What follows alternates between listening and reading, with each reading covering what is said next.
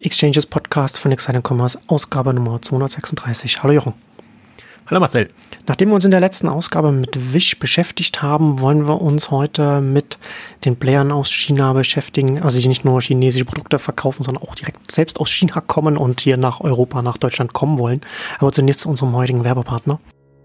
Die Newsletter to Go Academy. Werden Sie zum E-Mail-Marketing-Rockstar mit der brandneuen Newsletter to Go Academy. Newsletter to Go ist das Berliner Startup, das der führende europäische Anbieter E-Mail-Marketing-Software ist. Aber kommen wir zum Hauptthema, worüber ich heute nochmal sprechen möchte, und zwar über die Academy. Lernen Sie hier, wie Sie Herausforderungen wie das Optimieren von Öffnungs- und Klickrate angehen können und wie Sie rechtssicher neue Newsletter-Abonnenten generieren.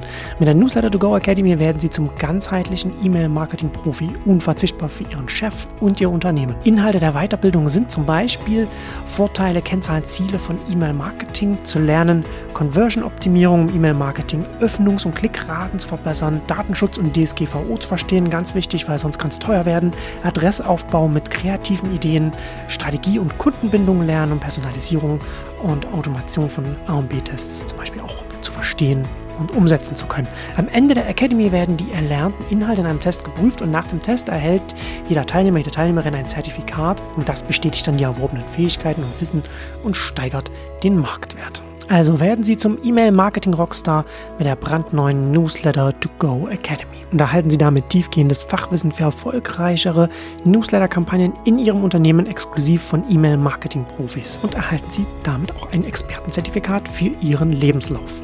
Die Newsletter to Go Academy umfasst 8 Stunden geballtes E-Mail-Marketing-Wissen in einem Intensivkurs und kostet nur 499 Euro für Ihre E-Mail-Marketing-Weiterbildung.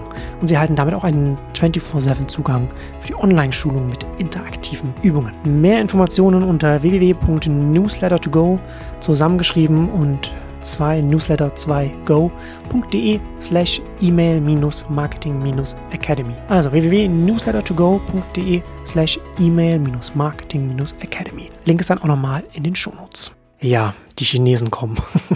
ähm, wir, ja, und wie? Also es ist ein sehr spannendes Thema, ne? weil da, da sind ja sehr große Unternehmen, die aus einem anderen Kontext kommen, zum Teil uh, mit anderen Ansätzen, mit Mobile Only, um äh, nativen Mobile-Ansätzen hierher kommen und äh, da hier Fuß fassen wollen. Werden wir noch sehen, inwiefern sie das schon geschafft haben oder, oder schaffen, vielleicht schaffen werden.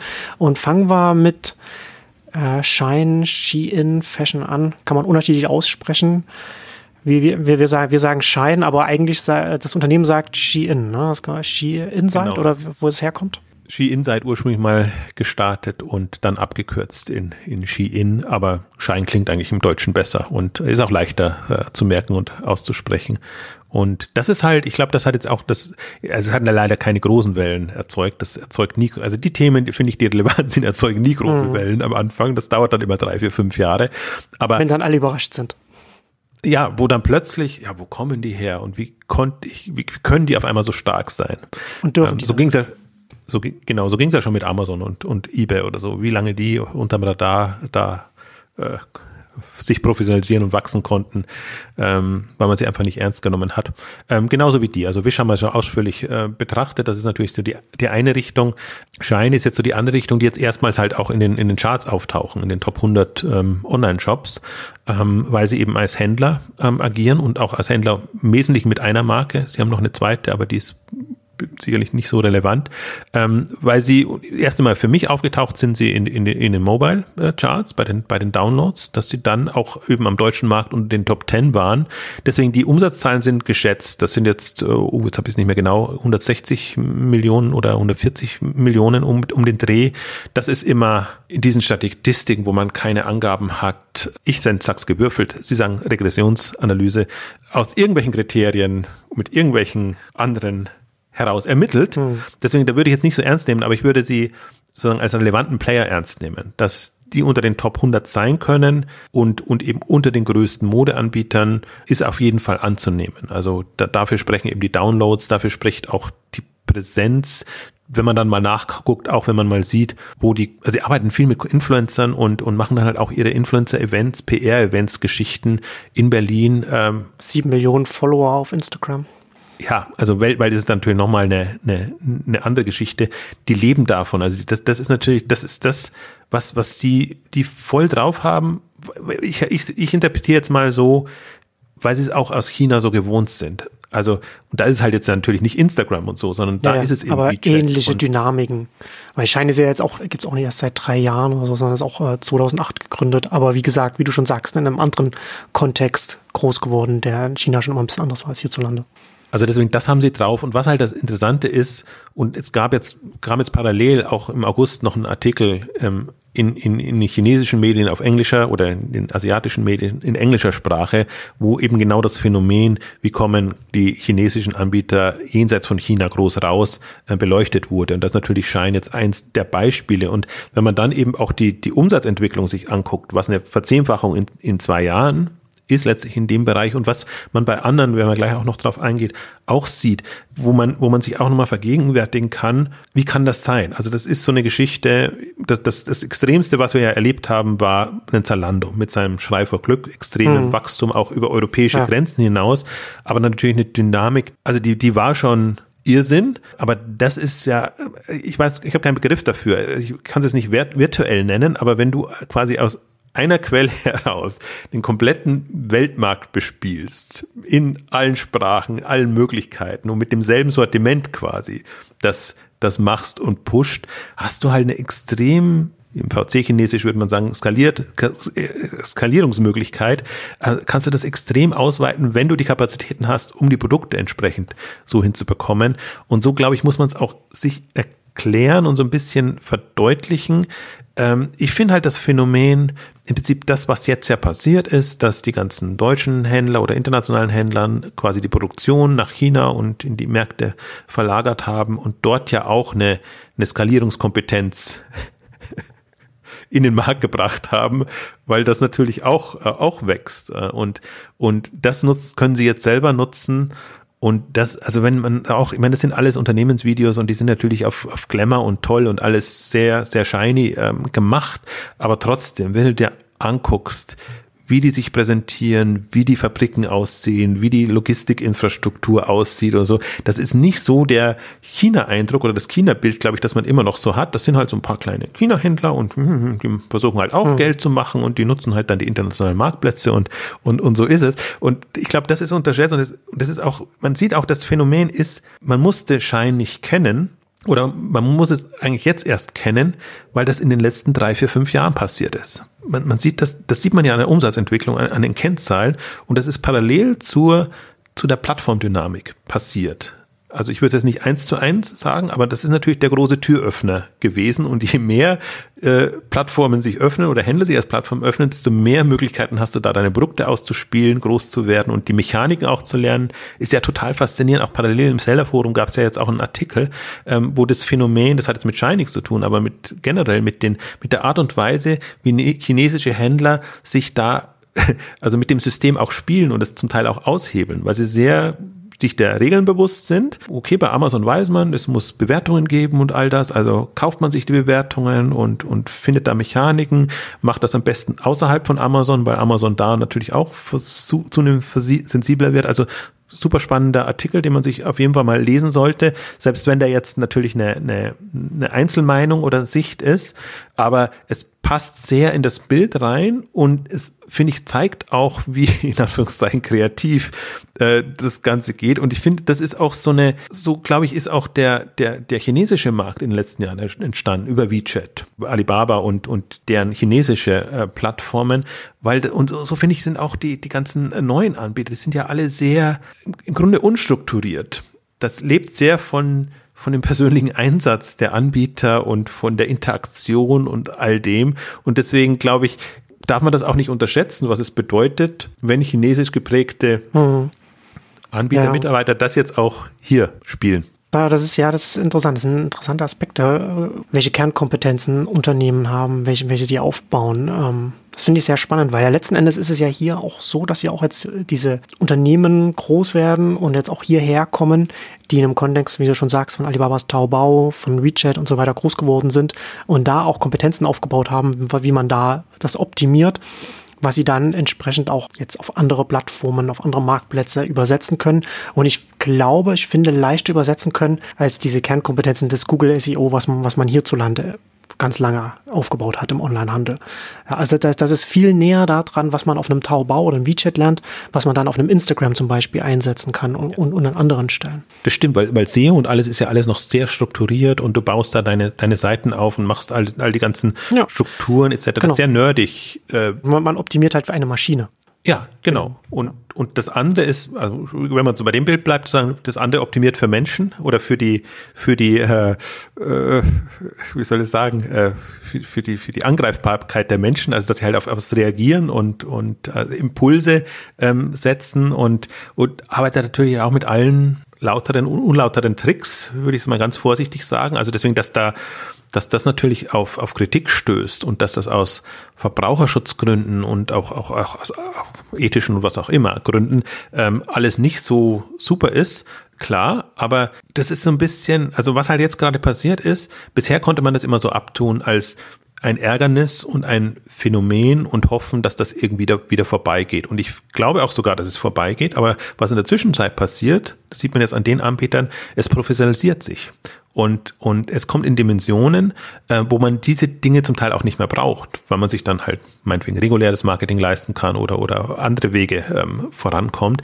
Und das ist halt das, wenn ich jetzt mir mal die Umsatzzahlen angucke, also ein, ein Schein ist innerhalb von zwei Jahren, wenn die Zahlen stimmen, von 150 auf 1,5 Milliarden ähm, Umsatz, do, äh, Dollar Umsatz gewachsen. Ein, ein Global E-Grow, die hauptsächlich über Gearbest ähm, aktiv sind, aber jetzt auch eben in dem Modebereich und andere Segmente ähm, reingegangen sind, ebenfalls über, über eine Milliarde oder mehrere Milliarden, also sie sind börsennotiert, da haben sie insgesamt drei Milliarden Umsatz, aber nur ein Teil davon ist dieses End-to-End, sie nennen es Cross-Border-Geschäft, also was eben in die, in die internationalen Märkte reingeht. Also ähnliche Größenordnung auch Richtung einer mindestens bis 1,5 Milliarden, die, und da muss man sagen, vielleicht ein kleiner Lichtblick, das soll jetzt heute nicht das Thema sein, aber die sich gerade schwer tun.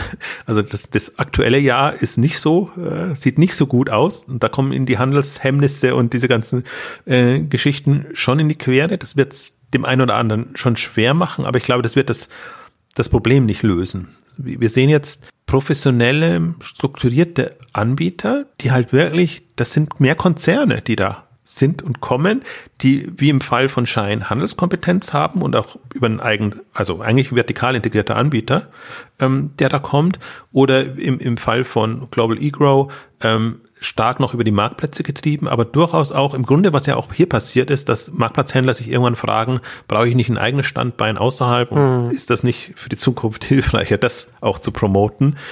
Der Schritt ist passiert, aber zum Beispiel Global eGrow, glaube ich, ist noch immer sehr stark abhängig von Amazon, eBay, den Wish, den ja. Marktplätzen. Aber trotzdem schaffen, oder wenn man, ich habe ganz fasziniert, wenn man da mal reingeht und, und sich vertieft, dann sieht man schon die PR-Arbeit, die sie auch machen. Also PR, also Global eGrow kennt man an sich nicht, aber hat für alle seine Marken eine lange Liste von PR-Meldungen, wo sie immer verdeutlichen, wie sie vorankommen. Gearbest ist dann plötzlich auf der CES äh, äh, jetzt dieses Jahr erstmals gewesen mit Eigenmarken natürlich, Produkten.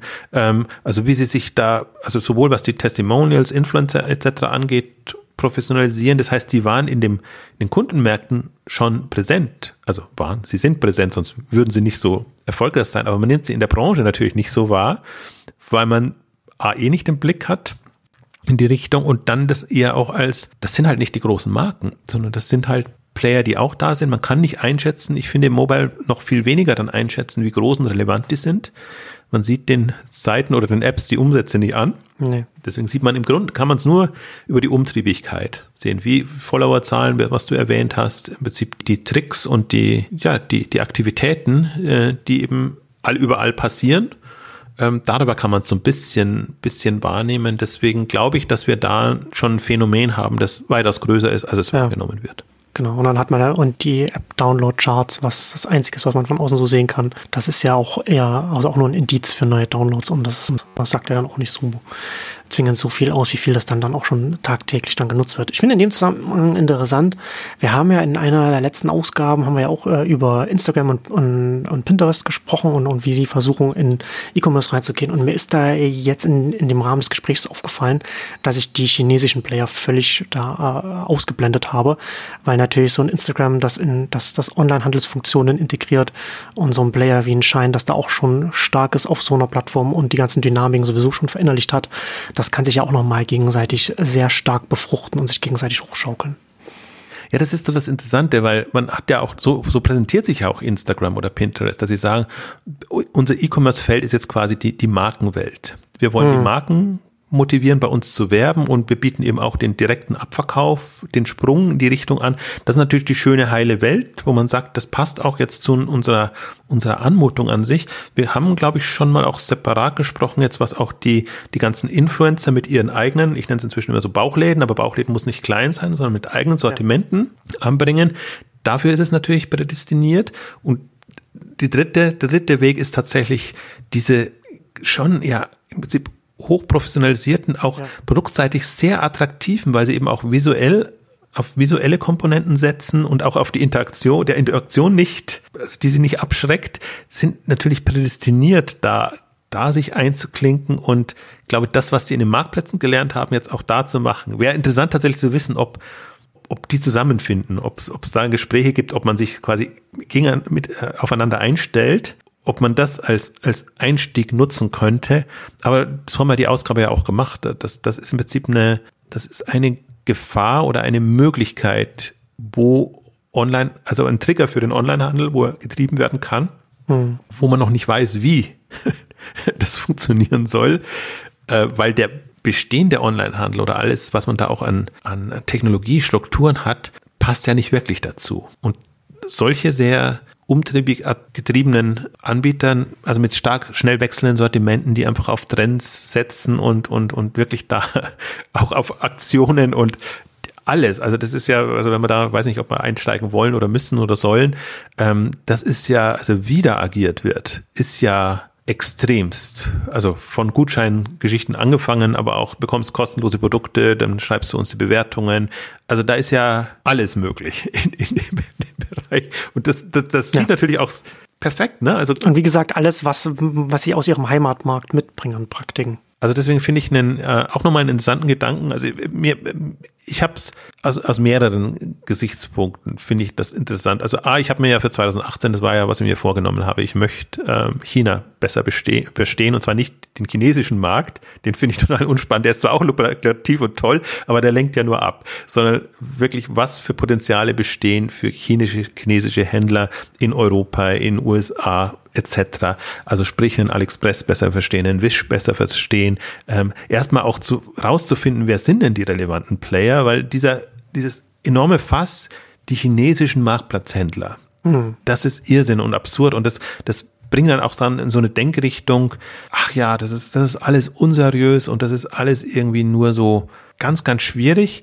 Und jetzt sieht man eigentlich, dass wir, wir haben relevante, identifizierbare Player, die haben die 100 Millionen längst überschritten, die gehen in die, in die Milliarde und die, also ich würde noch gar nicht sagen, dass sie den Markt schon aufmischen, aber die sind jederzeit in der Lage, den Markt aufzumischen und da extreme Bewegung reinzubringen. Und deswegen, ich hatte ja in der letzten Ausgabe, haben wir es ja auch genannt, ich habe so vorsichtig war ich noch, die Chinesen von nebenan genannt, ähm, weil die eben näher kommen, Logistik, ich finde, fand Global E-Grow so, so interessant, weil die halt, ich glaube, 30 Lagerstandorte weltweit außerhalb von China haben, äh, über die sie ihre, ihre Ware reinbringen und in, in die Märkte. Also es ist nicht so, dass die, da sind wir jetzt nicht in dem Wischsegment, was alles nur super günstige Ware ist, sondern äh, das, das ist wirklich eine, eine Infrastruktur, die, die schon da ist. Wir hatten das letzte Mal ja gesprochen, ähm, wie, wie Alibaba mit AliExpress und, und auch JD das jetzt langsam aufbauen ja. machen. Und im Prinzip, die haben ihre, also werden es auch nicht selber betreiben, aber die haben ihre Standorte schon. Und im Prinzip ist das, also muss man da nicht mehr spekulieren, sondern das ist real und da und darauf kann und muss man sich einstellen. Und was, was ich halt am interessantesten finde, ist, die Player sind das eine, wie die ticken, dass die vertikal integriert arbeiten, dass es ein größter Teil Hersteller sind, die dann eben ihre Produkte direkt anbieten können oder indirekt über Marktplätze oder über Dropshipment-Modelle oder was auch immer. Dieses Phänomen, dass sich der Markt dreht. Früher hat man Lieferanten gehabt in China und deren Produkte genutzt und die dann verkauft. Jetzt sind die Lieferanten selber aktiv und brauchen einen im Prinzip nicht mehr. Und dadurch ist eine Schicht weg auch oder mindestens eine Schicht, wenn, wenn Großhandel und Handel noch dazwischen war, zwei Schichten. Und so erklären sich zum Teil auch die Preise. Und, und das ist natürlich, das ist fatal für alles, für jeden, der als Händler agieren muss und der mit, mit Margen Geld verdienen muss. Mhm. Alle, die jetzt in Richtung Service schon sind und eben Plattformen, Marktplätze etc. haben, wo sie über Provisionen und andere Ströme äh, profitieren, super. Ich glaube, auch da wird sich weiter viel tun, weil ich glaube schon, dass der Kontakt zum Kunden oder das Verständnis für Kunden und die Zielgruppen relevant ist. Aber wir, wir haben es ja gerade besprochen. Also wenn die entsprechend ihre äh, Social Media Aktivitäten etc. haben, besteht fast da sogar die Gefahr, dass die vielleicht sogar noch näher rankommen an die Kunden, äh, als das, was easige Player sich da an Wissen erarbeitet haben, was ja eher so zielgruppenmäßig orientiert und strukturiert ist. Also, wenn ich mir das vor Augen führe, denke ich mir, da kommt wirklich was auf uns zu und wir gucken einfach noch zu sehr auf das, was, was Alibaba und JD und andere in China gerade leisten. Und ähm, wir, wir übersehen, was parallel schon, also das ist in den letzten fünf Jahren passiert. Und ich gehe jetzt mal mhm. davon aus, 2020 20er Jahre werden eigentlich, gehören eigentlich China. Und da muss selbst ein Amazon muss einen Weg finden. Also Amazon hat jetzt, ist jetzt im Prinzip so ein bisschen in der Falle, weil eBay, Amazon etc. haben die ja gezüchtet, also die Möglichkeit geboten und die entsprechend in ihre Algorithmen, Strukturen, Checkout-Boxen mit eingebaut zum Fluch der anderen. Wobei das war da noch nicht so schlimm, weil im Prinzip ja auch, wir haben ja auch, wir schwärmen ja auch immer über die ganzen neuen Marken, die auf Amazon entstanden sind. Im Prinzip, die ja quasi aus einem Kundenbedürfnis heraus dann eben nach China gegangen sind, die Produkte entsprechend produziert lassen haben und dann eben mitmischen. Eben zum Teil sehr einfachen ähm, Segmenten, aber im zunehmend auch ausgefeilteren. Also insofern kann man ja sagen, da ist vielleicht doch noch dieselbe Chance da. Aber jetzt hm. kann man mal überlegen oder wetten, wer hat die besseren Karten? Was, was das angeht. Und dann muss ich halt auch ein, ja, dann, dann muss ich in Amazon auch was einfallen lassen. Also ob. Und Amazon ist ja jetzt mobil auch überhaupt nicht gut. Also die, die nee. mobile App und alles, ne? Also sehr stark noch Desktop getrieben und, und das merkt man da schon sehr stark. Wobei, ja, also es ist, es ist interessant. Also wir können ja gleich noch über, noch über die, über andere äh, auch Anbieter noch, noch sprechen, aber vielleicht noch kurz, so ganz grob, Big Picture. Wir haben ja jetzt vor vielen Jahren und, und du begleitest also die, die Jahre wie jetzt ein Rakuten versucht hat, sich hier zu etablieren und wie, wie sie überhaupt nicht vorangekommen sind. Und wenn ich mir jetzt zum Beispiel ein Alibaba, also ein riesiges, erfolgreiches Marktplatzunternehmen in China anschaue, so AliExpress ist jetzt nicht so, dass es jetzt so der Juggernaut ist, der jetzt hier den ganzen Markt überrollt. Also es geht ja schon auch auch AliExpress oder internationale Arm von, von Alibaba entwickelt sich auch vergleichsweise, sagen wir jetzt mal, von dem, was man jetzt erwarten würde von so einem Riesen, eher langsam. Also ist es nicht, kann es nicht vielleicht auch sein, dass sie, dass diese Unternehmen zwar auch haben, auch, ne, was wir jetzt über Schein schon gesprochen haben, gewisse Praktiken, die sie mitbringen, die sie jetzt in dieser neuen Instagram-getriebenen und mobilen Welt dann auch ausspielen können. Und da können sie natürlich äh, auch wachsen. Aber kann es nicht auch sein, dass die dann auch an, an, eine gewisse Grenze kommen, was dann so auch so, so kulturell und so weiter, so, so ein bisschen, also auch so die, sagen wir mal so, dass sie in die Rakutenfalle quasi auch reintreten, dass sie denken, jetzt, wir wissen, wie es funktioniert und das machen wir jetzt überall gleich und es funktioniert aber einfach nicht in jedem Markt genauso, wie man das aus dem Heimatmarkt kennt. Ja, jein, also da ist ein bisschen, Irakuten ist ein bisschen auf einer anderen, anderen Ebene, aber der Punkt ist ja, es ist ja das Schnäppchenphänomen. Es sind ja die chinesischen Billigprodukte, die das Einfallstor sind und die sie attraktiv ja. machen. Und das ist der Hebel, den sie nutzen. Und, ja. und, und im Prinzip, da sind sie ja allein auf freier Wildbahn. Das ist ja genau das. Deswegen sind sie ja auch so attraktiv auf, auf Marktplätze, weil sie das Segment bedienen können, was jemand anders so nicht bedienen kann. Also nicht, er kann schon oder ist ja auch passiert, aber, aber nicht wirklich so, dass man damit profitabel ein Geschäft aufbauen kann. Sagen, sagen wir es mal so rum. Und, mhm. und deswegen bin ich bei dir, also strukturell oder, oder von der Mentalität her würde ich es genauso sagen. So einfach ist es halt nicht. Also das gelingt auch wenigen jetzt über den klassischen Weg, das heißt Marktplätze, aber auch Handelsangebote in Europa, USA etc. zu etablieren. Aber sie haben den Billigvorteil, sie haben den Mobile-Vorteil und sie sind halt als, also AliExpress ist in den, wobei ein guter Punkt, ich glaube in Deutschland sind sie gar nicht in den Top Ten, aber in vielen anderen europäischen Ländern. Wish ist ein Top 10, Shine ist ein Top 10, Joom ist ein Top 10, kommt aus Russland, ähm, aber im Prinzip selbes äh, Prinzip chinesische Händler quasi über Russland nach äh, in dem Markt. Ähm, also es sind drei, vier dieser Mobile Player stark präsent. Bin bei dir auch, das sagt noch nichts aus. Du weißt nicht, ob die dann auch Umsatz machen oder ob die profitabel Umsatz machen oder ob das alles nur irgendwie incentiviert ist, ähm, kann man nicht sagen. Aber jetzt diese also das sind jetzt für mich halt neue Indikatoren, mhm. wenn ich sehe. Ein Shine, Global E-Grow. Und ich bin sogar bei dir. Also ich würde mir jetzt wahrscheinlich noch nicht zutrauen zu sagen, wer sind die Gewinner? Muss es jetzt unbedingt ein AliExpress sein? Also ich, ich glaube ja mehr an Wish, aber andere sagen, unterschätzt mal AliExpress nicht. Die kommen durchaus auch gut voran, die durchaus nah am Markt dran sind.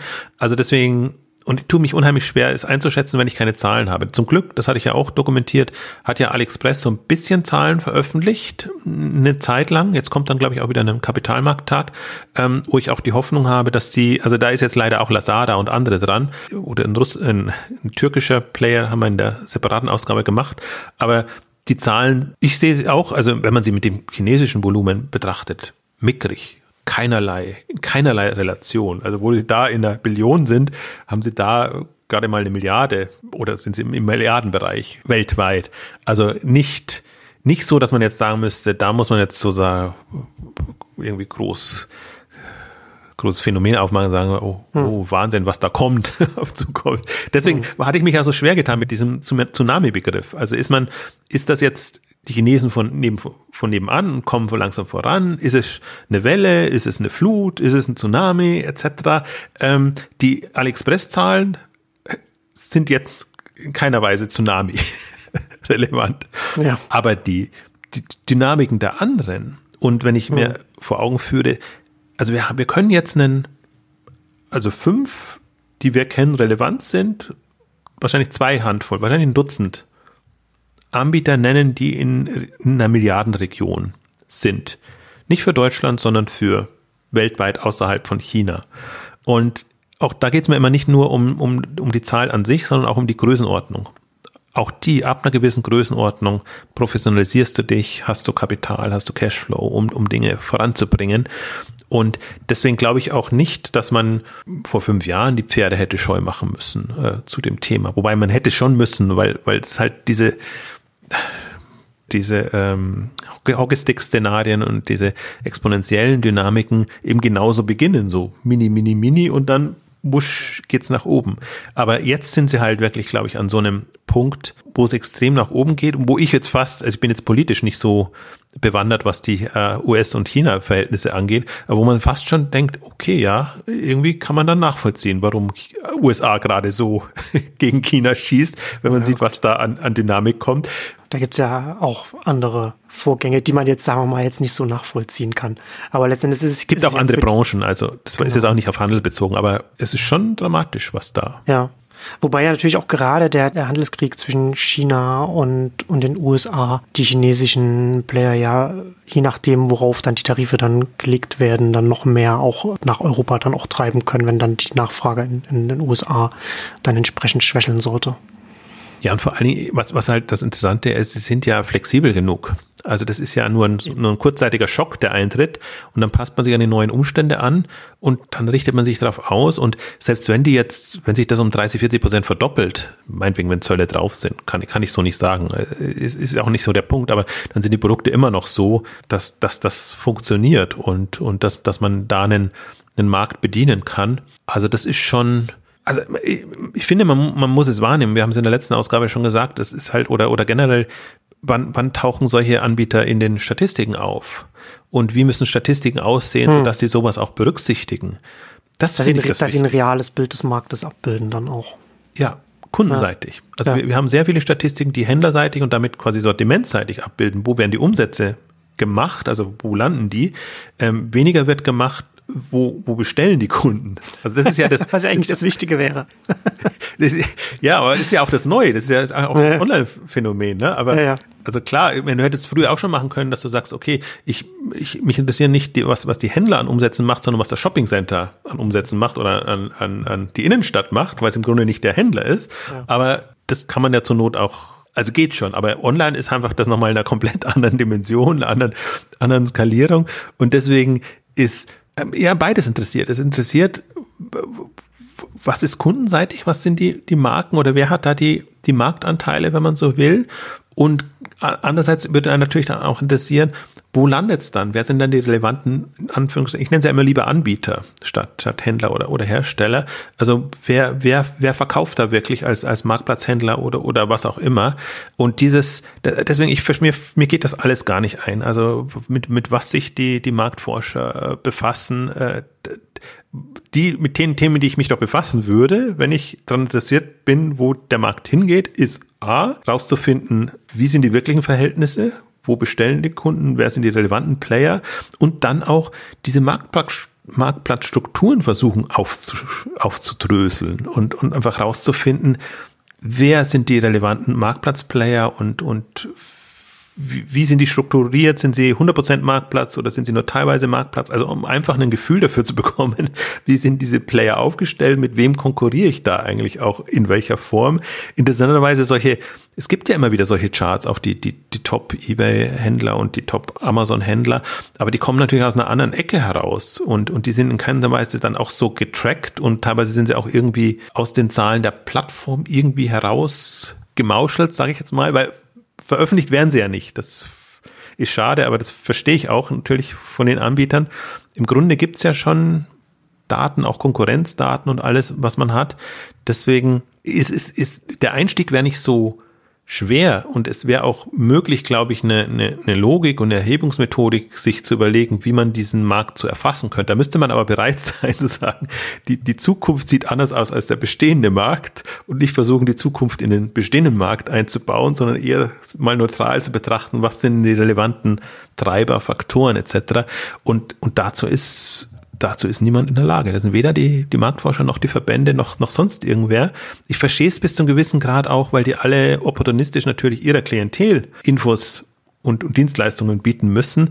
Aber dadurch machen sie es natürlich allen Newcomern leicht. Ja. Die können sich so durchmogeln, tauchen nirgends auf und wenn sie auftauchen, sind sie schon so groß, dass man eigentlich ja. keine Chance hat. Es ist halt statt Transparenz schaffen äh, auf dem Markt das genau Gegenteil. Ja, Wobei das ist jetzt auch in den, glaube ich, in den Bereichen, mit denen du dich mehr beschäftigst, in den ganzen Plattformen und, und, und Themen, äh, die ja zum Teil aus Medienwelt äh, betrachtet werden oder auch aus was auch immer, ist es ja oft dann auch so, ne, dass man dann ja. auch sagt, das ist, die machen keine, entweder machen noch keine Umsätze, also Nutzerzahlen zählen dem Sinne nicht so und dann ist plötzlich in Facebook mit diesen, oder erstmal in Google mit diesen Werbeeinnahmen da, was ich, was immer dann ist es Medienhaus, ist es kein Medienhaus? Solche Debatten finde ich dann immer sehr, sehr, sehr, sehr fruchtbar. Genau das, was man diskutieren ja. muss. Ganz wichtig. Das ist aus einer, aus einer historischen Betrachtung heraus super ja. spannend.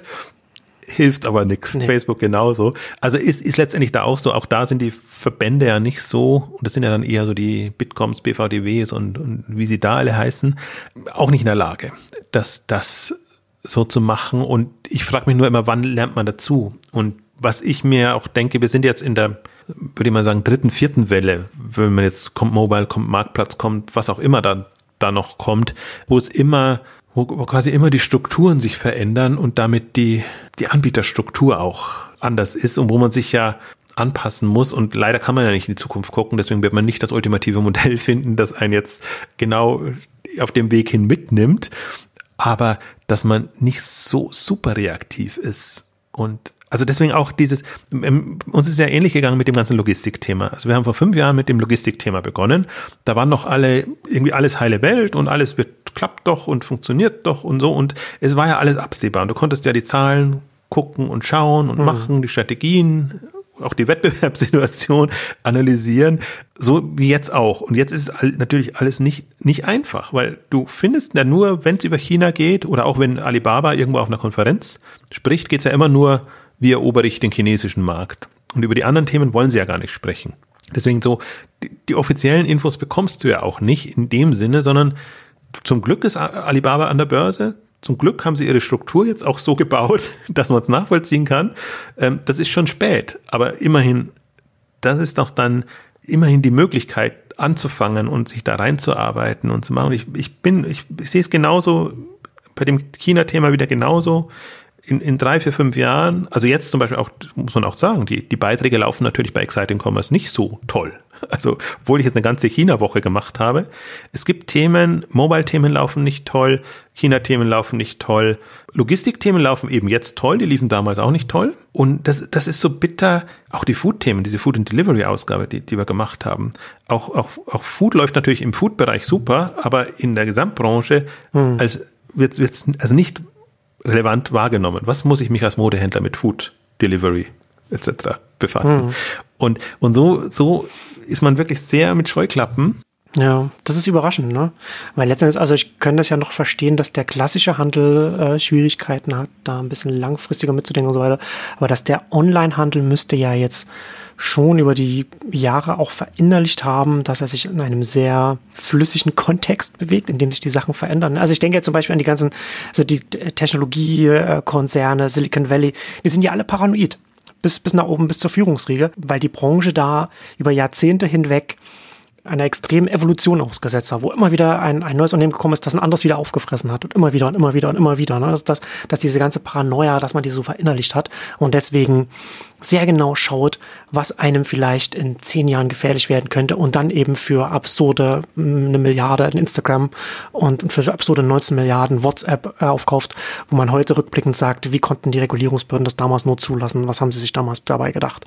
Also letzten Endes müsste das eigentlich schon auch bei der Onlinehandelsbranche würde man eigentlich vermuten, verinnerlicht haben, dass man darüber nachdenken muss, was wird in fünf Jahren, was, wird, was wird in zehn Jahren sein und ja, so eine Paranoia eigentlich mitbringen müsste, weil nach wie vor alles noch sehr in Bewegung ist. Und das, worüber wir jetzt hier reden, das ist ja jetzt auch, also ja, das liegt halt alles noch äh, stark in der Zukunft, aber das ist jetzt, wie du schon sagst, das ist ja nicht mehr so dieses Mini, Mini, Mini, Mini, sondern der, der Hockeystick hat ja schon angefangen. Diese chinesischen Player kommen ja jetzt schon, schon her. Die haben Strukturen, die sie nutzen können und die haben Skaleneffekte, die sie von, von ihrem Heimatmarkt mitbringen können. Sie werden weiterhin, wenn sie die internationaler sie werden, desto mehr werden sie Skaleneffekte in, in der Produktion in allem aufbauen können. Also gerade China ist als Land von der Regierung, von der Politik her, als auch aus der Wirtschaft her, gehen sie massiv zum Beispiel auch in den afrikanischen Kontinent rein, finanzieren da ganz viel Infrastrukturprojekte und bauen da etwas auf. Und äh, Alibaba, äh, Jack Ma hat da ja auch darüber auch schon äh, gesprochen, wie sehr sie diese, wie, wie Alibaba das Wissen von dem chinesischen Heimatmarkt mit nach Afrika nehmen nehmen kann, weil sie genau wissen, was diese kleinen ein, zwei Personen, Unternehmen, die, die Farmer, äh, die Bauern, die, die kleinen Kleinsthändler da, was die von einem Online-Marktplatz brauchen, damit, damit sie da Nutzen rausziehen können. Und da können sie das, können sie dann da abholen und da können sie dann auch etwas aufbauen. Und das ist ja das auch, was ich jetzt in, wo, in diese Phase, in die wir jetzt kommen, was ich so interessant finde, weil wir ja dann nicht mehr von internationalen Playern Unternehmen sprechen, sondern von globalen Unternehmen. Ne? Diese, diese wirklich auf einer globalen Ebene, nicht international, dass man in, in, in ganz vielen Märkten ist, sondern dass man global äh, etwas anbieten kann, was, was eben globale Skaleneffekte aufgrund der Größe mitbringt. Ja, und das sieht man, äh, wenn du es an Afrika beschreibst, sieht man auch nochmal, äh, wo die Saat oder wie die Saat gelegt wurde. Ne? Also so, so hat es natürlich in China auch begonnen. Und, und so hat auch Rakuten in, in Japan äh, begonnen, dass man genauso sagt, so die kleinen, ein, zwei Mann, Leute, Händler, Anbieter, Produzenten etc. haben die Möglichkeit und, und dann professionalisiert sich. Und dann gibt's immer noch dieses Segment der, der, der vielen Kleinen, aber dann gibt's eben andere, sei es, dass sie zusammenschließen oder sei es, dass sie eben größer werden, weil sie sich professionalisieren man müssen. Und dann, dann, ja. also man wächst gemeinsam. Absolut. Und, und dann entsteht das so und dann scheiden sich eben die Wege. Die einen machen es selber, die anderen machen weiter über Marktplätze. Also das ganze Spektrum haben wir jetzt ja angedeutet, sagen, was, was, was es gibt an, an, an, an, an Anbietern oder an, an, an Möglichkeiten. Und das geht in der Dynamik voran. Und ähm, also ich bin da auch immer sehr, wie soll ich sagen, etwa, etwas ratlos, weil jetzt hast du die Chance, dich darauf einzustellen und das zu machen. Und genau das Stichwort Paranoia nochmal zurückzukommen, das hast du halt gar nicht. Beziehungsweise das hast du ja, also nirgends. Es wird ja auch als, schädlich empfunden, weil wir transformieren uns ja kontinuierlich voran. Und wenn wir Paranoia hätten, dann würden wir ja vielleicht ein bisschen, bisschen panischer ja. Dinge auch mal machen und da über, über den einen oder anderen Schatten springen. Und das, also ich würde es nicht Paranoia nennen, aber ich glaube, so ein Zalando zum Beispiel, auch ein Plus, die sind sich dessen bewusst und die, die wissen auch, worauf es ankommt, also dieses Grundlevel zu erreichen, diese Professionalisierung und, und sie wissen natürlich, dass sie vielleicht gewinnseitig schlecht dastehen aber sie wissen auch, warum sie dastehen und was sie sozusagen für Weichen stellen. Gerade mhm. den, den Zalando-Umschwung, ich meine eben nicht, der, der ist jetzt nicht passiert aus Paranoia-Gesichtspunkten, sondern Zalando führt sich immer mal wieder vor Augen, wie groß das Marktpotenzial eigentlich noch ist. Also es ist so, ist ja die andere Variante, dass ja. man sagt, boah, also wir sind zwar schon riesig, aber der Markt ist noch so groß und wie müssten wir uns aufstellen, damit wir diesen Markt auch noch bedienen können. Das ist gar nicht so sehr aus, aus Paranoia getrieben. Die Frage wäre, was wäre denn, wenn das so wäre? Aber in, in so einer Position von einem, von einem Zalando oder von anderen kann man das noch bisschen gelassener angehen, in Anführungszeichen. Aber ich sehe das schon auch so, dass die, das, das, das Thema und die anderen, äh, Entschuldigung, jetzt weiß ich wieder, was ich, was ich sagen wollte. Den, den anderen Punkt, sondern die kleineren, die anderen Anbieter, die sind ja eher so im, ja, dieses, dieser schlimme Best Practice Mode. Äh, Modus, äh, dass man immer sagen, erstmal, ah, jetzt wissen wir, wie was geht und jetzt machen wir das so. Und jetzt haben wir SEO gelernt, jetzt wissen wir, SEO geht nicht mehr so, gehen wir Richtung Social Media etc. im Bereich. Dann sind wir in, produktseitig in, in der Professionalisierung drin. Ähm, und es ist ja nicht so, dass sie es nicht sehen. Also viele überlegen jetzt, wie, wie sie mobile vorankommen, nachdem sie jetzt hm. den einen oder anderen Irrweg schon hatten. Also jeder hat eine App und die App geht so nicht und man sieht aber trotzdem, der Mobile Traffic ist da und die Conversion Rates sind einfach nicht so, wie sie vorher waren. Das heißt, jeder hat die Problematik und sieht einfach, dass er mit seinem Modell an Grenzen stößt. Aber da es alle so alle trifft und alle sehen, ist man in so einer Leidensgemeinschaft drin. Ja. Und ja, und dann sind wir genau wieder, wenn das nur so erfasst wird mhm. Und wenn man nicht über den Tellerrand guckt und sagt, das sind halt schon ein paar andere. Ja, es ist ja nicht mal, ist ja nicht mal über den Tellerrand. Es ist ja nur, man guckt nur eine, eine Ecke vom Teller an. Man guckt ja nicht den ganzen Teller an. Man muss, man muss doch gucken, was der Kunde macht und wo er einkauft. Also, das ist, das ist, also gucken, was der, wo der Kunde einkauft, ist ja nicht über den Tellerrand schauen. Ja, aber, aber die Branchensicht ist ja leider nicht kundenorientiert. Die gucken auf die Konkurrenten. Und wenn sie da irgendwelche dubiosen Konkurrenten sehen, war ja nur die Marktplatzhändler. Wie lange wurden die belächelt? Hm. No-Name-Anbieter irgendwie, die da irgendwelche China-Ware bringen. Also wie, wie ernst soll ich den nehmen? Die haben nicht mal ein eigenes Standbein oder so. Also deswegen, ja, aber ich glaube, das, aber das glaube ich, du hast einen guten Punkt angesprochen. Man achtet nicht auf die Kunden. Und was machen die Kunden noch? Es ist ja so meine Hypothese, das wäre ja eigentlich mit mich die, die Kür wäre ja, wenn man über seine Kunden wüsste, wo die noch bestellen und wie sich das überlappt und macht. Also das wäre für mich die ultimative Kundenauswertung. Nicht wie viel, wie oft die bestellen und, und, und wie viel die bestellen jetzt in dem, sondern wie muss ich die, was habe ich für Kunden? Also habe ich, also das ist alles sehr auf sich bezogen. Hm. Ähm, und, und das ist ja, das, das Witzige finde ich ja auch, auch das wäre herauszufinden, wenn das Bewusstsein da wäre. Aber, aber so denkt man ja nicht. Und das ist halt auch die, die sehr opportunistisch Umsatz- und, und Gewinngetriebene Geschichte ist natürlich eher, was hole ich aus meinen Kunden raus, die ich habe und wie gewinne ich neue etc. Geschweige denn, wie ein heißt er dann so schön, ganzheitliches Bild seiner Kunden äh, zu bekommen, wäre viel effizienter. Das ist aber genau dieselbe Problematik wie bei, wie bei dem Marktstudien, Marktforschung. Das ist genau das, dasselbe, dass man auf das Bestehende referenziert und das in die bestehenden Strukturen reinbringt. Und das ist ja auch das, was, also das ist ja auch das, was mich so, ärgert kann man nicht sagen, eher nervt, ähm, weil ich ja bewusst die Marktbrille aufsetze und, und es nur aus Markt- und Branchensicht betrachten möchte. Und mir ist dann, also ich kann es bedauern oder nicht bedauern, aber es gibt halt Entwicklungen und die, die kann man dokumentieren oder aus meiner Sicht ist es spannend, die zu dokumentieren, wenn da neue Player auftauchen, wenn sie, wenn sie hochkommen und hm. wenn sie irgendwie noch besser, noch spannender irgendwie aus allen, durch alle Raster fallen, weil man sich ja im ersten Moment fragt, ja, wie kann das passieren? Woher kann das kommen und wieso jetzt genau aus der Richtung. So zum Beispiel betrachte ich auch das Mobile-Thema. Mobile ist für mich nicht, wie, wie kann jetzt die bestehenden Händler irgendwie äh, Mobile gewinnen und da vorankommen, sondern was bietet Mobile für Möglichkeiten und welche Player können da hochkommen und wer mhm. kann gefährlich werden oder nicht gefährlich werden. Das ist eine branchenorientierte, marktorientierte Sicht. Und, und so funktioniert's ja auch. So es funktioniert ja auch die Welt. Und so kannst nur so, wenn du nur so, wenn du drauf guckst, kannst du frühzeitig Entwicklungen oder Phänomene erstmal mitbekommen und dann Entwicklungen auch begleiten. Alles andere würde dich sehr einschränken. Das ist auch spannend, natürlich. Aber so wie du es auch gesagt hast, diese unheimliche Dynamik und dieses sich ständige Drehen und, und Strukturwandel im Dauermodus quasi äh, sind, sind wir ja. Und deswegen ist auch dieses, also entweder man nimmt so wahr und sagt, das ist nicht einmal ein Strukturwandel, sondern Strukturen verändern sich dauernd. Ähm, ansonsten ist es ein absurdes Wort, überhaupt von Strukturwandel zu sprechen, weil, weil das, das ist eigentlich ja, auch. Ja, ich, also ich sehe es eher, dass wir noch in, in demselben Strukturwandel sind, der noch nicht abgeschlossen ist. Ich weiß, ich, weiß, ich hatte es auch hier schon mal, auch schon mal gesagt. Ich glaube, Kevin Kelly hat das irgendwann mal gesagt, dass man nicht vergessen soll, dass alles, was wir heute im Netz sehen, äh, noch Prototypen sind. Und das so, so betrachte ich es. Also das, das finde ich ein ganz gutes mentales Bild, um sich nicht zu denken, okay, jetzt sind wir hier online mit, unserer, mit unserem Google SEO und das ist jetzt so der End, das Endstadium. Nee, das war halt ein, ein erster Prototyp, der hat halt nur ähm, auf dem Desktop funktioniert, der funktioniert jetzt mobile nicht mehr, weil wir jetzt diese, diese kleineren Geräte haben, die wir mehr dabei haben. Also entwickelt sich das weiter ne, und, also, und, und so weiter und so fort. Und dann wird man irgendwann mal, vielleicht wird das irgendwann mal sich verlangsamen und verfestigen in, in ein paar Jahrzehnten. Ne? Also wie gesagt, ne, jetzt, bauen, jetzt entstehen globale Player, jetzt entstehen Logistikinfrastrukturen, die mehr auch für einen, für den Onlinehandel funktionieren.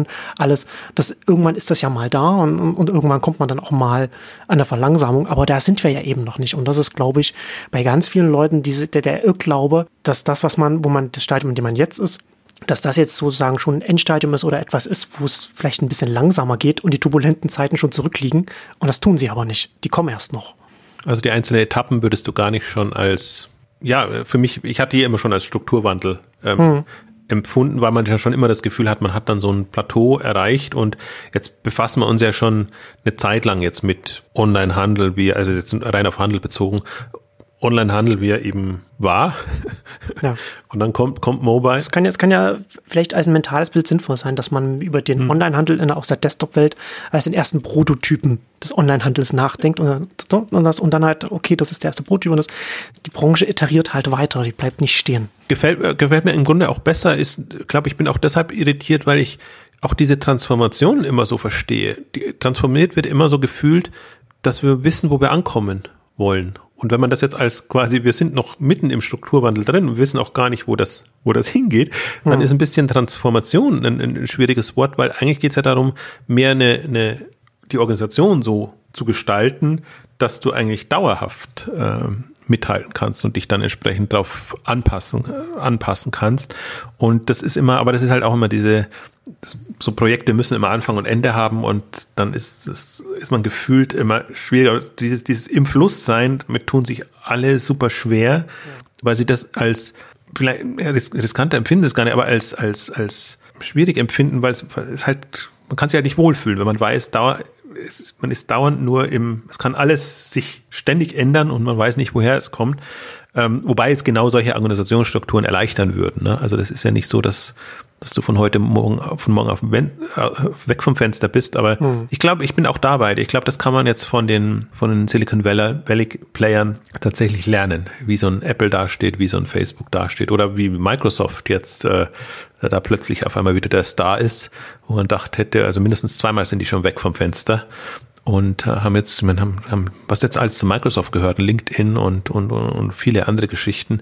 Also wo man aber auch dann sieht, okay, also ich bin ja immer noch skeptisch, was das angeht, aber jetzt mal von der, von der hm. aktuellen Betrachtung ist Microsoft auf einmal jetzt wieder ein relevanter Player. Facebook finde ich ist für mich das das prototypische Phänomen, wo man die die Paranoia auch sieht, wie sie Instagram, wie sie wie sie ähm, WhatsApp gekauft haben, wie sie die, ich weiß gar nicht welchen Oculus, glaube ich, haben sie als als äh, ja VR äh, genau VR ähm, Lösung frühzeitig gekauft und und jetzt groß groß Kryptowährung, also wirklich bei, bei allem die Hände dran.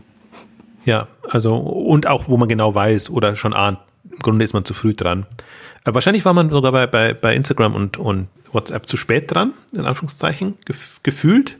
Jetzt die, die, hm. diese Investments oder diese Geschichten ähm, habe ich so das Gefühl, da ist man wirklich, versucht man wirklich sehr früh dran zu sein. Aber ich glaube, das hat man auch, ich meine, bei, bei, bei Google auch gesehen. Android war gefühlt auch früh, aber ist halt wirklich eine, also eine Wette, die war aber auch äh, proaktiv, ne? Also man hat da hat äh, Google ja, gesehen, was Microsoft, die Macht, die Microsoft auf dem Desktop-Betriebssystem hat und man wollte auf keinen Fall, dass, dass das Mobile nochmal passiert. Also hat man Android gekauft, damals noch äh, so als BlackBerry-Konkurrent aufgesetzt. Also noch, es war ja alles noch vor dem iPhone und dann kam das iPhone raus und dann hat man da quasi da das andere Interface dann gebaut.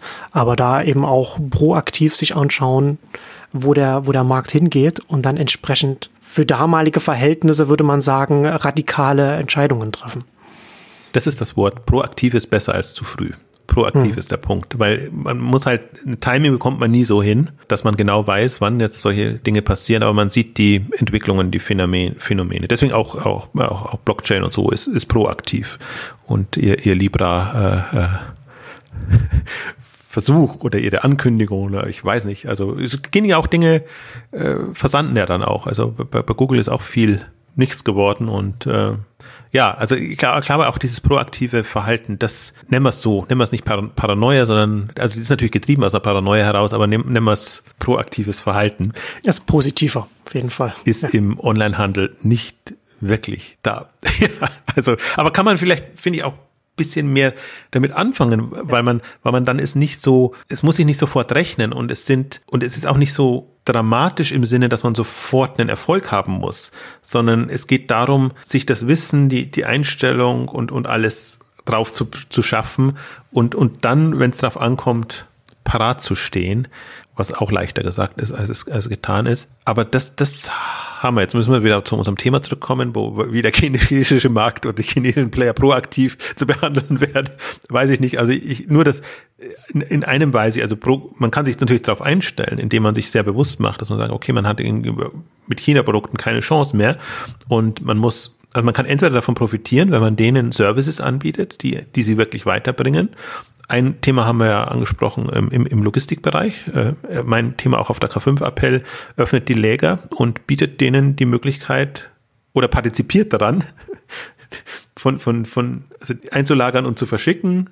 Hoher Lagerumschlag, irgendwie Provisionen. Gleichzeitig kommt man selber in andere Größenordnungen, kann sich anders vorstellen, man kann dezentralisieren, kann, kann sowas machen. Also auch da passt, das ist ein anderes Thema. Wir, eigentlich ursprünglich war durchaus auch geplant, jetzt nochmal wieder eine Logistikausgabe zu machen, weil das gerade super spannend ist, was da passiert, Rückzug DHL und, und andere Reihen. Mhm. Auch, da sieht man jetzt gerade, was für, für neue Infrastrukturanbieter entstehen, eben die, die Lagerflächen temporär vermieten. Witzigerweise, die einen nennen das jetzt schon fand ich, fand ich ab, mit am so absurd. Das sind so das, das, das B-Work, glaube ich, oder Airbnb für, für Lagerflächen. Aber, okay. aber damit, damit haben sie Geld eingesammelt. Also hm. insofern, so, so komme ich ja drauf. Aber ich, ich habe ja auch ein paar auf dem Radar, aber man, man sieht einfach jetzt wieder eine ganze Flut kommt, wie sich auch, aber gerade auch da die Einstellung ändert. Also bis jetzt müssen die natürlich hauptsächlich auf freie Partner, also Logistikprovider etc. zugreifen. Ähm, ich glaube, da wird sich auch das Denken ändern, dass die Händler ihre Läger öffnen und da, dass sich mehrere Händler für ein Lager zusammenschließen, was durchaus Händler getrieben werden kann und dass man dann eben die ganzen Flächen entsprechend ähm, vermietet. Ähm, also das kommt dann noch dazu, wenn die, wenn die Chinesen näher kommen oder, oder weiter herkommen, ähm, weil was ansonsten passiert, also ich komme wieder zurück zu meinem Proaktiv oder wie kann man sowas einstellen, ist einfach, dass, dass die das in die Hand nehmen. Also die sind in der Not, die machen das und ich bin eben immer noch, ich habe so lange gebraucht, bis, bis ich das Chart wieder hatte und habe dann gesehen, dass Global eGrow nochmal ein schönes, schönes Unternehmensvideo hat, wo das auch drin ist, mit den 30 Lagerstandorten von dem Global eGrow, was niemand kennt, was hm. niemand braucht und wo die jetzt von Europa aus ihre, ihre Märkte bedienen. Also das ist, das ist da. Und wenn ich, wenn ich so einen Case habe, dann muss ich mich auch nicht mehr in hypothetischen, also ich persönlich, ich versuche ja immer klar zu machen, warum ist das relevant und, und wie kommt das? Und da ist ein, ein, ein AliExpress noch super früh dran, weil die haben das noch nicht. Die haben im Prinzip nur, also Flughafen Lüttich im Prinzip als Einflug- und Ausflugschleuse Schneise, so rum, um, um, um, um schneller an die Produkte zu kommen, aber letztendlich auch für AliExpress dann das entsprechend auch wieder ausführen zu können. Ähm, super früh.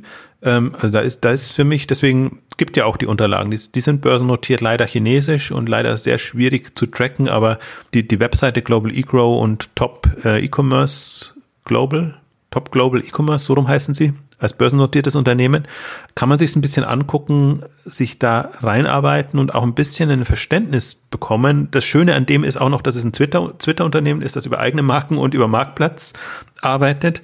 Also um, ich glaube halt, es ist, ist jetzt wichtiger, ein Gefühl dafür zu bekommen, wie ticken die. Wir haben viel hm. jetzt über, über Wish und die Plattformen Marktplatzanbieter gesprochen. Das ist das eine Segment. Das ist gefährlich genug, weil die die Nutzeransprache hinbekommen. Das andere Segment sind die Shines und die, die Global eGrow, ähm, die, die eben auch die Produktkompetenz und Produktionskompetenz mitbringen und die das super integriert haben. Die, und die finde ich gerade auch gefährlicher, weil die, die sind ja in, in einer ähnlichen Situation. Das ist ja genau das passiert. Shine macht's alleine. Global eGrow hat noch so beide Baustellen. Ähm, Shine kann irgendwann auch ein Marktplatz werden, hm. wenn, wenn, wenn, sie da groß genug sind. Also jetzt haben sie auch eben das Milliardenvolumen, also Milliardenumsatz überschritten. Also die sind ja auch nicht an einem, an der Grenze. Und ich finde auch sehr interessant äh, zu sehen, wie auch die sich gewandelt haben, auch in ihrem Selbstverständnis gewandelt. Und bei der Global E-Grow ist es so interessant, weil die, die die Firmenhistorie komplett aufgeschlüsselt haben. Dann siehst du auch, wo, wo die herkamen, mit wem die fusioniert sind und wie die sich restrukturiert haben und so gefunden haben, wie sie jetzt dastehen. Ähm, und das ist also für mich faszinierend, weil, weil das ist, also deswegen, das ist auch der zweite Grund, warum man die nicht wahrnimmt oder, oder unterschätzt, weil sie dann plötzlich einen anderen Namen haben oder einen anderen Label dann, dann da sind und man sich erstmal denkt, also ich habe lange gebraucht, bis ich da durch diese Strukturen durchgestiegen bin. Die Marken, die sie haben, das Unternehmen, das sind, zu wem sie gehören, wie, wie die Börsenkonstellation ist und zum Beispiel einen Global E-Grow als Teil der Top Global E-Commerce, TGE, GTE, Global Top E-Commerce, so rum heißt mhm. sind, die haben eben auch die ganzen anderen Arme. Die haben ein China-Geschäft, die haben ein B2B-Geschäft, die haben also universal ja. als Konzern aufgestellt, zum Teil übernommen, zum Teil selbst gestartet und, und sind aus einem, also es ist eine Mischung aus einem Cross-Border-Anbieter und einem Fashion-Anbieter mhm. entstanden. Und deswegen Schein ist ja, äh, äh nicht Schein, äh, mir fällt leider die andere Marke nicht ein. Zoo, wie heißt Zafolo oder nee? Zaful? Weiß nicht, wie man es ausspricht. Ja, deren, deren Modemarke. Also das ist eigentlich auch ihr, ihr Hauptstandbein. Ich kann mir vorstellen, dass Gearbest größer ist über diese Elektronikschiene und diese Geschichten.